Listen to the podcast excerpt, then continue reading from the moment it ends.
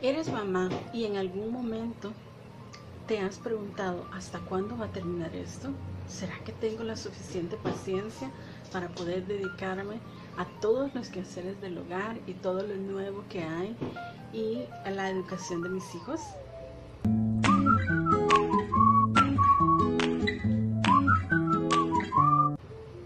Actualmente nos encontramos en una situación que sabemos que es pasajera, pero los días se nos hacen largos porque tenemos ahora un nuevo cambio en nuestra vida y, y adicional a eso hemos tenido que implementar nuevas rutinas como las de limpieza, como las de aseo, como otras eh, y extremo, ¿verdad?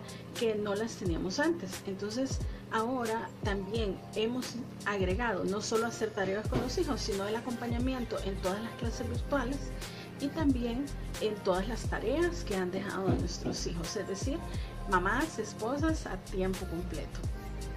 En sintonía con el mes de la madre, que es dedicado el mes de mayo, quiero dedicar este tema a todas las mamás que nos encontramos en cuarentenadas o incluso también que están trabajando y nos encontramos ante esta situación en la que no, no la podemos controlar. De repente podemos sentir que hay un caos y vamos a pasar del caos al equilibrio. Te voy a compartir cinco herramientas que te pueden ayudar para poder organizarte de mejor forma y ser una mamá en cuarentena y sin perder la cordura.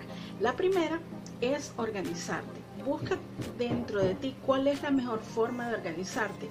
Hay personas que les gusta, por ejemplo, ver las cosas en físico, hay personas que se organizan más con checklists en las computadoras o en los celulares. Encuentra cuál es la mejor forma y organízate y eso te puede ayudar más para que tengas una claridad de todos tus pendientes. La siguiente es establecer rutinas. Es importante que los niños, nuestros hijos e hijas puedan tener esas rutinas, que sepan que tienen su horario de clase, que debe ser también eh, del establecido, ¿verdad? Pero también que ellos sepan, ah, ya saben que se van a levantar, saben que van a su clase virtual y, todo lo demás que, que sí, ¿verdad? el siguiente es la flexibilidad.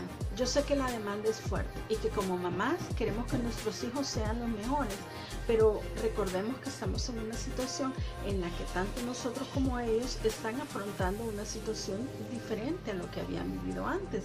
Entonces necesitamos también darles tiempo de descanso y ser flexibles, porque aunque la demanda es bastante fuerte académicamente, es importante también que ellos se lleven el mejor recuerdo en este tiempo que estamos viviendo con ellos. Y cuando les pregunten cómo hiciste, qué te pasó en la cuarentena, ellos también se recuerden de los buenos momentos que han vivido con sus padres.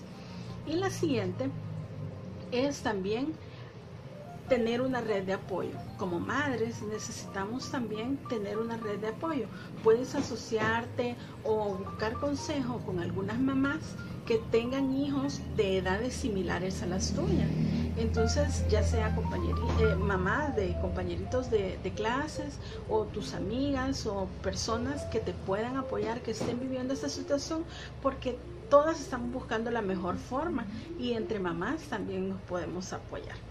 Y la siguiente también es el autocuido. Es importante que como mamás o papás también no perdamos nuestros espacios personales de autocuido, porque si nosotros estamos bien, también ellos perciben esa situación.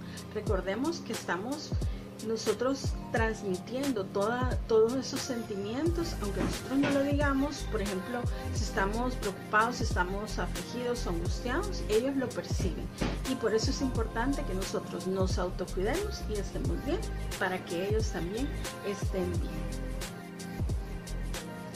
Finalmente, recuerda que lo más importante de todo es que cuando todo esto pase, nuestros hijos e hijas puedan recordar de que este momento que vivieron, lo vivieron con sus padres y fue de la mejor forma posible.